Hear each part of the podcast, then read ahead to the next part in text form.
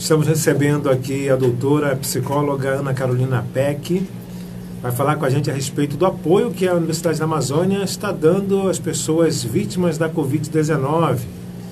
A gente vai saber também se são só essas pessoas ou familiares e tudo mais com a professora e doutora Ana Carolina Peck. E você pode acompanhar com a gente aqui através do AM900, pela internet também pelo radios.net e também pelo Facebook Celso.freire. A gente está ao vivo aqui também pelo Facebook. É, Rayane Bulhões, a gente está em todas as plataformas digitais. E também a entrevista com a doutora vai ficar disponível também no podcast, que eu vou deixar no meu Facebook, o link. E também vai ser reprisado a partir das 6 horas da tarde com a Cira Pinheiro no programa Liberal Notícias. Então você não tem como perder a entrevista. Vamos conversar então com a professora, a doutora Ana Carolina Peck. Professora, muito bom dia, tudo bem? Bom dia, tudo ótimo. A Universidade da Amazônia ela está realizando esse apoio psicológico né, para as pessoas vítimas da Covid-19 e essa, esse apoio é realizado aonde, na verdade? Então, é, esse é um projeto, na verdade são dois projetos distintos é, voltados ao Covid que estão sendo desenvolvidas por nossa clínica escola de psicologia de lá da UNAM Alcino Castelo. Uhum. Um projeto foi pioneiro nosso, né, da nossa clínica aqui, e outro projeto é um projeto nacional, do Grupo Ser Educacional. O projeto, no caso, é uma extensão, assim, onde os professores é, profissionais, eles atendem as pessoas? É, não, na verdade, é, como se trata de uma clínica escola, quem atende essas pessoas são alunos é, do último ano da graduação, uhum. né, mas eles têm o apoio e o amparo de preceptores, que são psicólogos formados que dão supervisão desses atendimentos e, inclusive, nos atendimentos grupais também vão estar presentes.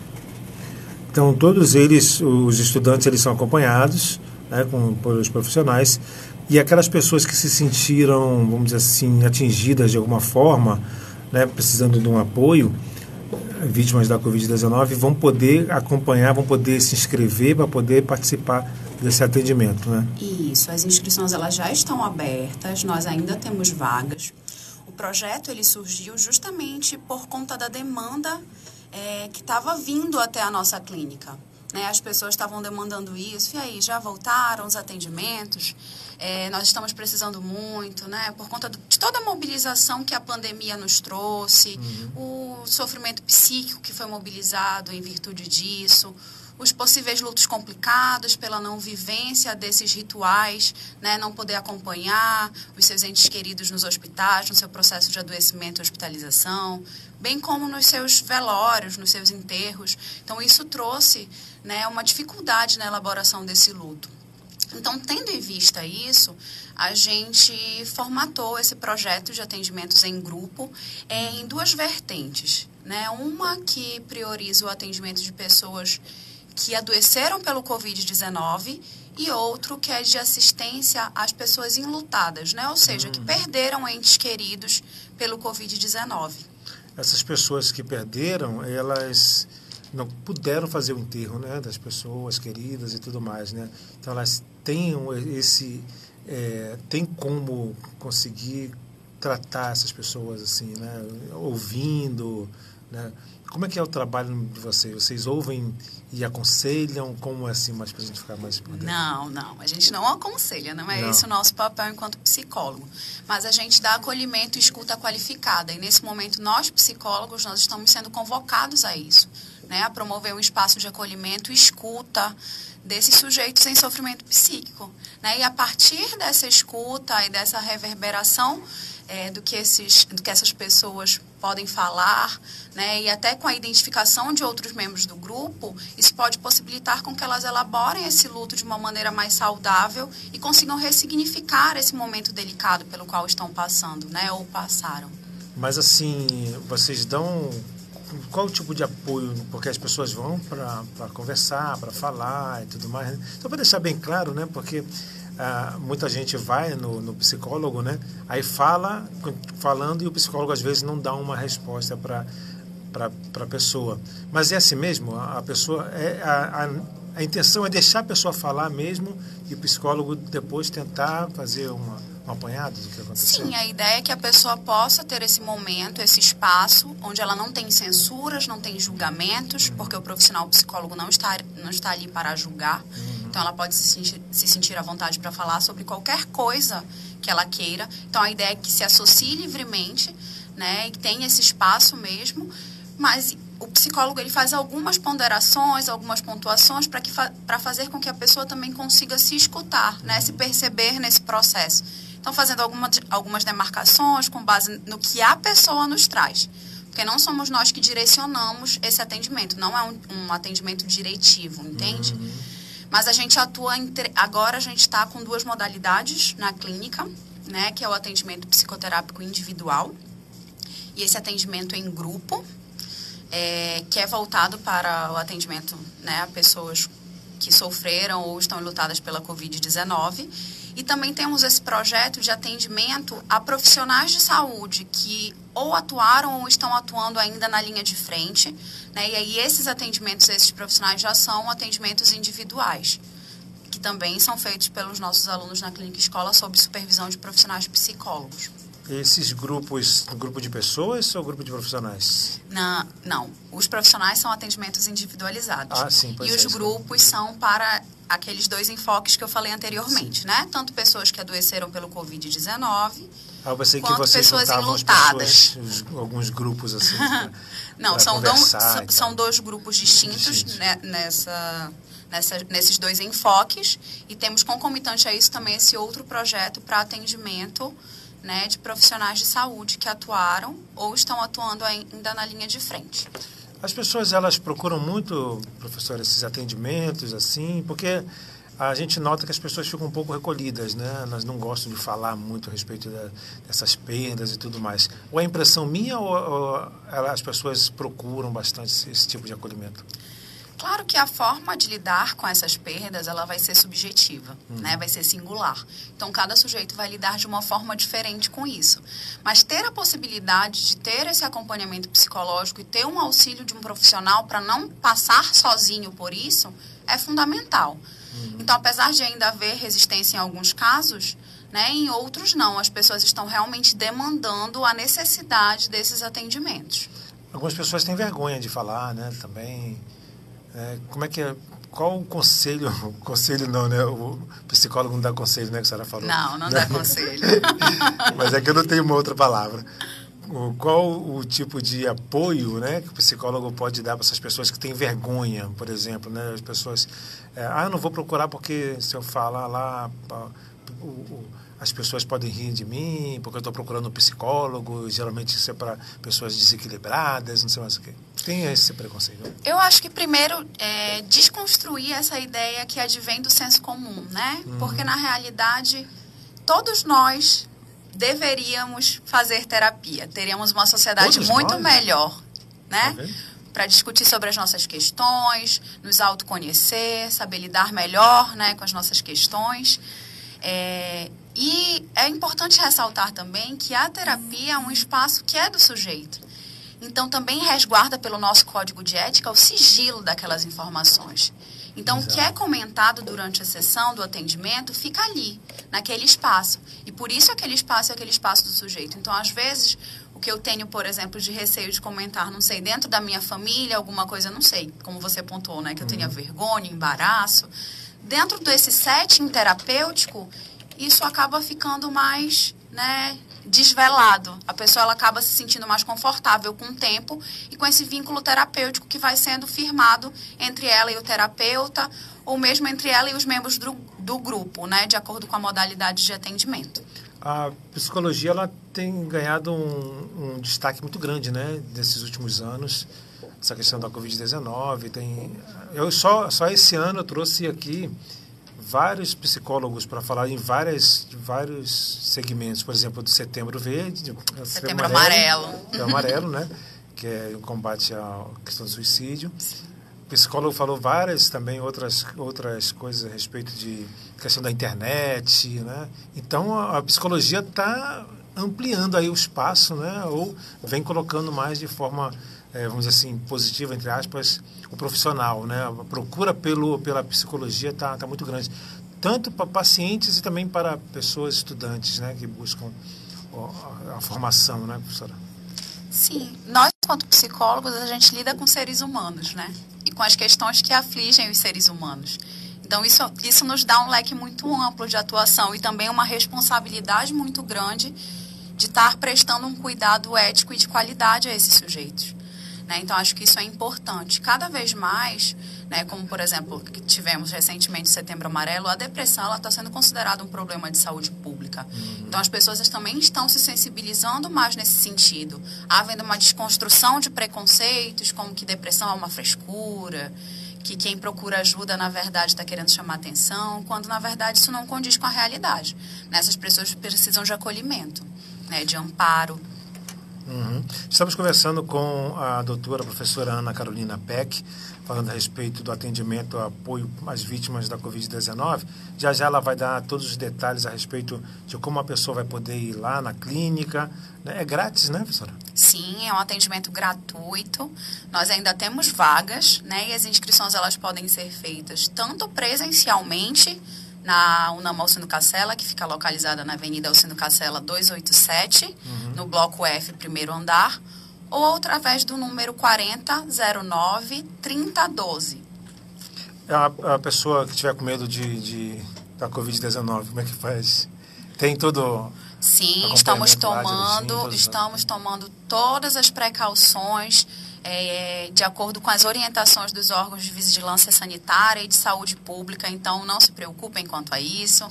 Estamos adotando o uso de máscara, inclusive ao entrar em contato com esses pacientes, nós fazemos toda a orientação, né? Estamos resguardando o distanciamento entre as pessoas, o distanciamento social exigido, uso de álcool em gel, de máscaras, então estamos tomando todas as precauções cabíveis nesse sentido. É, estamos conversando com a professora Ana Carolina Peck. Deixa eu mandar um abraço para o pessoal que está acompanhando a gente aqui pelo Facebook, né? também pelo tradicional Radinho de Pilha. A gente está com um probleminha no telefone, né? Você não, não dá para ligar para a gente aqui, mas pode mandar um zap para a gente, é o 991 12 3628. 991 12 3628. Você pode mandar um zap para a gente com qualquer pergunta para a professora que ela responde aqui com a gente. O César Magalhães acompanhando a gente também, grande fotógrafo, já está concorrendo novamente a vários prêmios do César Magalhães. Esse aí prêmios internacionais, inclusive. Deixa eu botar um fundo aqui musical. O Saulo Seulin também acompanhando, a Daniele Reis lá no sul do país. Ela é paraense, está lá no sul do país, diz que está com saudades do açaí. Ah, quem vai para o sul, né? Tem jeito, né? Tá em Santa Catarina, não, ele está em. É, onde é? Curitiba, Curitiba, Rio Grande do Sul. A Frane Moreira está acompanhando a gente também. Célia Farias. Olha, Célia é minha, minha tia. Te acompanhando aqui também. João Batista Marçal, Leomar Avis, o Cláudio lá na Mídia 4. E o, olha, o Lucas Farias, estudante de jornalismo também da UNAMA, participando aqui com a gente. Doutora, em relação à questão do, do dia a dia, né? como é que a pessoa ela pode é, se recuperar, vamos dizer assim? Ela está com problemas né, teve um, uma desilusão, né, tanto vítima de Covid, ou, porque a gente fala de desilusão, fala, pensa logo de desilusão amorosa, né? Então, como é que a pessoa ela pode é, tentar sair de, desses problemas, né, lógico, buscando o, profissional, mas tem alguma dica, alguma, algum, não vou, falar mais conselho, porque eu, né? mas tem alguma dica que sim que ela que a pessoa pode buscar para poder tentar se reanimar? Bom, eu acho que o luto, quando a gente fala em luto, a gente não fala só em luto pela perda de pessoas, como também perdas simbólicas, né? uhum. né? Por exemplo, a perda de um relacionamento, a, per a perda de um trabalho. Então Dinheiro. Então, é, várias, eu, eu detesto perder dinheiro. Várias situações envolvem o processo de luto. Eu fico em luto quando eu perco dinheiro. E é claro que isso precisa também ser, é, precisa ser falado sobre isso, né? E procurar a ajuda de um profissional é fundamental. Mas fora isso, é importante também contar com uma rede de suporte familiar, de amigos, a pessoa conseguir investir também em outras coisas que lhe deem prazer, uhum. né? Então, reinvestir essa libido, essa energia psíquica é muito importante nesse sentido. Ouvir música. Sim, ah. coisas que é, coisas que lhe deem prazer, Tem né? gente que dança muito, né? Tem pessoas que para extravasar dançam, né? dançam, fazem esporte, vão para academia, assistem, assistem filmes, séries, enfim, isso é muito singular, né? É muito particular de cada um. Mas ver, por exemplo, ver vídeos também é bem legal, interessante, né? Ver vídeos assim que, que te coloca para cima, né? Músicas também que te deixam também é para cima, né? Porque tem música que deixa para baixo, né?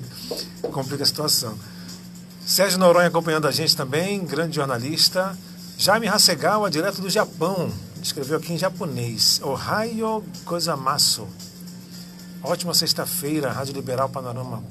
Abraços a todos. Lá são 10h22, 10 da noite já. Está se preparando para dormir aí no Japão, né? O Japão está adiantado. O Japão tem muitos problemas também, né? Com, não problemas psicológicos, né? Também a gente pensa, fala problemas psicológicos, já pensa que é, é em, na questão de é, é, lá, lá é exatamente, a Ayane falando aqui, essa questão do excesso de trabalho, né, essa pressão toda, isso também atrapalha muito, né, doutor? Sim, sem dúvidas. É, os estressores da nossa vida cotidiana, eles também interferem nisso, né? E aí, de repente, criar espaços para que esses, esses sujeitos, por exemplo, tenham um espaço também de escuta, de falar sobre as suas inquietações, isso reverbera até positivamente na efetividade desse trabalho, no desenvolvimento desse trabalho. Então, as empresas hoje em dia já têm até essa sensibilidade, algumas estão tendo, de também desenvolver ações nesse sentido, né? Que a gente chama de saúde do trabalhador. Então, tem até algumas empresas que têm esse setor agora para justamente cuidar da saúde mental desses trabalhadores. Porque já foi comprovado com estudos de que isso faz com que, inclusive, é, a proatividade, a eficiência deles no trabalho né, aconteça de uma forma mais favorável. É, é, é, bem interessante, né? A pessoa trabalhar desestressada, né? Vamos dizer assim, ela trabalha melhor, rende mais, né? Melhor para a empresa e tudo mais, né? É, então um espaço de valorização, né? De ver que a empresa também está olhando para esse funcionário, né? Para as suas questões, não só preocupada com a produtividade. Isso é importante, né? Essa sensação de pertencimento também, de acolhimento, ela é fundamental. É, professora, em relação a essa questão, voltando à questão das, da, da Covid-19, o, qual o principal problema que a pessoa que teve o vírus, né, ela, ela passa ou ela reclama ou ela fala para o psicólogo?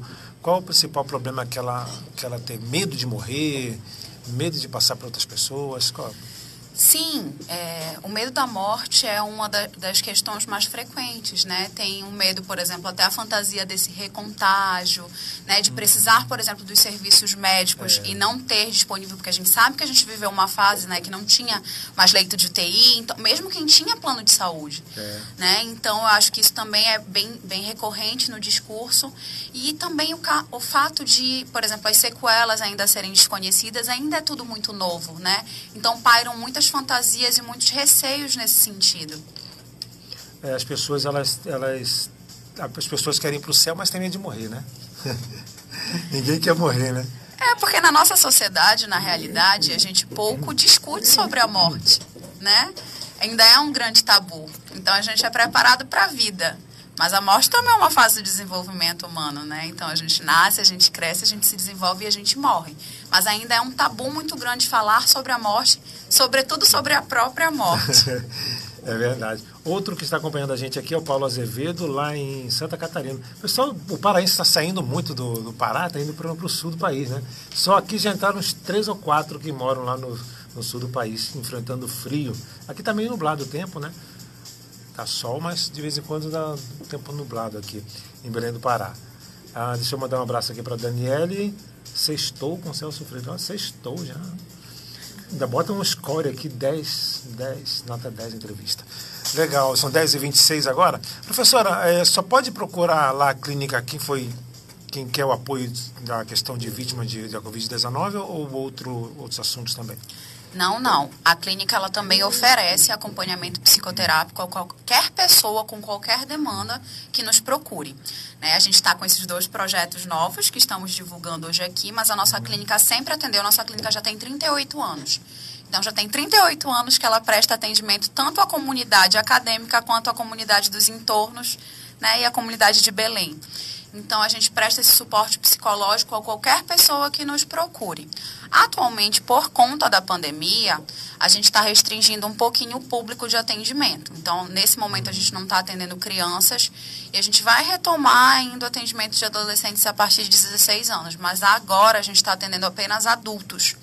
Né? Por conta da pandemia, estamos fazendo esse retorno gradual. Mas qualquer pessoa com qualquer demanda psicológica né, o que queira fazer terapia pode se inscrever na nossa clínica e guardar o contato para atendimento. A senhora falou em crianças, fiquei curioso. Como é que vocês atendem crianças? A gente atende criança através do lúdico, né? Através de técnicas projetivas. E a criança também fala muito. A gente fala, né? pensa, né? a gente pensa que a criança passa despercebido pelas questões, mas não. A criança é protagonista também do seu processo terapêutico. E é muito importante em várias situações essa criança ela receber também um acompanhamento psicológico. Vocês têm técnica para tirar, arrancar as coisas das pessoas, né? Assim, não? não no modo pejorativo, mas no modo, no modo bom, realmente, né? Sim, a partir da construção desse vínculo terapêutico, né?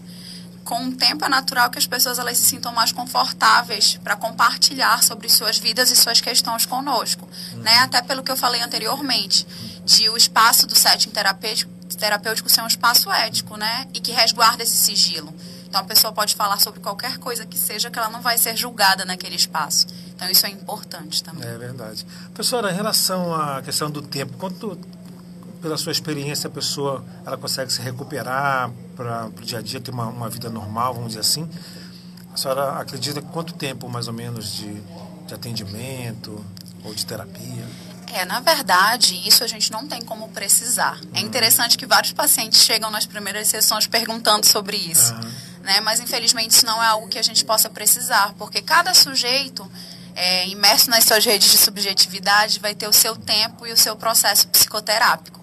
Então, assim como podem ser seis meses, podem ser três anos, e a gente não sabe. Cada sujeito vai delinear aí o seu processo terapêutico, Agora, junto com o é, seu terapeuta, claro. Com essa questão da, da internet, você acha que vem, as pessoas estão tendo mais problemas assim psicológicos? Ou o que será?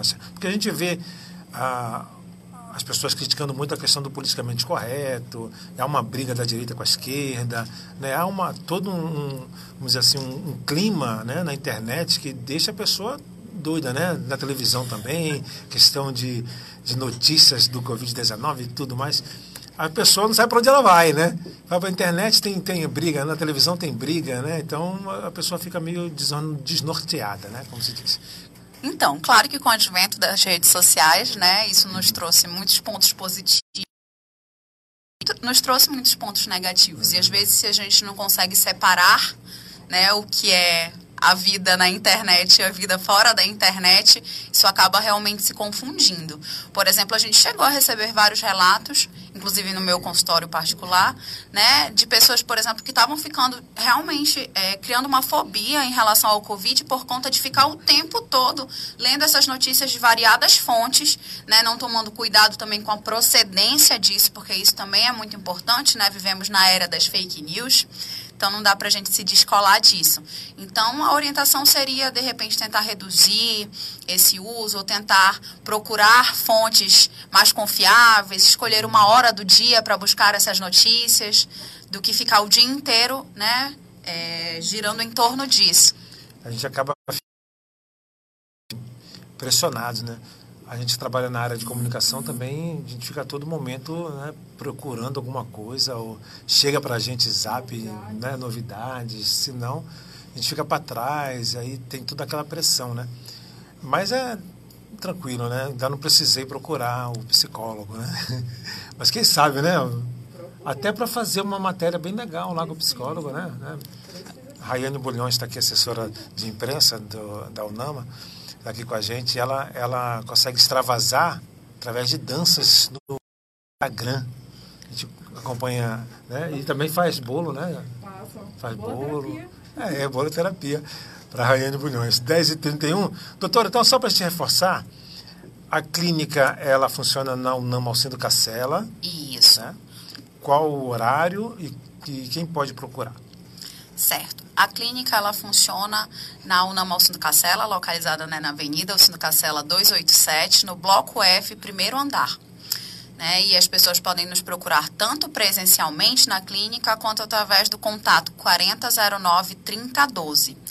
Né? O público é, desses grupos, desse projeto que viemos divulgar aqui hoje, é, são adultos de 18 a 59 anos mas é, estamos fazendo a retomada gradual na clínica do atendimento aos outros públicos.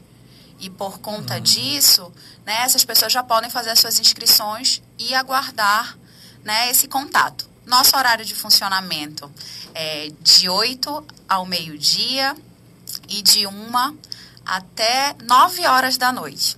Então, uhum. estamos de portas abertas para acolher esse público né, que sentir necessidade de nos procurar. É meia hora para cada um, uma hora?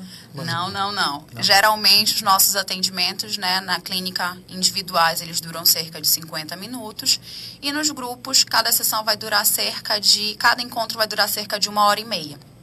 Tá ótimo então, doutora. Mais uma vez obrigado pela sua participação, viu, professora Ana Carolina Peck. Eu que agradeço. É válido reforçar né, uhum. que os atendimentos nesses dois pro projetos que a gente veio divulgar aqui, eles são atendimentos inteiramente gratuitos. Uhum. Então, as pessoas que sentirem necessidade... Pois é, quem foi aí, ou quer um apoio em relação à questão da vítimas da Covid-19, né, sofreu com vírus, teve parentes também que faleceram e não pôde fazer o luto, né, aquele luto tradicional, como se fala, então você pode ir lá buscar apoio grátis lá na clínica psicológica da UNAMA, que fica no centro Cacela, como a professora já falou. Mais uma vez, professora, muito obrigado. Muito obrigada. Mandando um abraço aqui para o Eider, Paulo Azevedo, está acompanhando a gente também pelo Facebook. E quem mais aqui? Depois eu falo mais. Vamos de música no programa 10h34. a gente vai para um rápido intervalo. Daqui a pouco a gente volta com muita música aqui dentro do programa. Panorama Liberal. Apresentação: Celso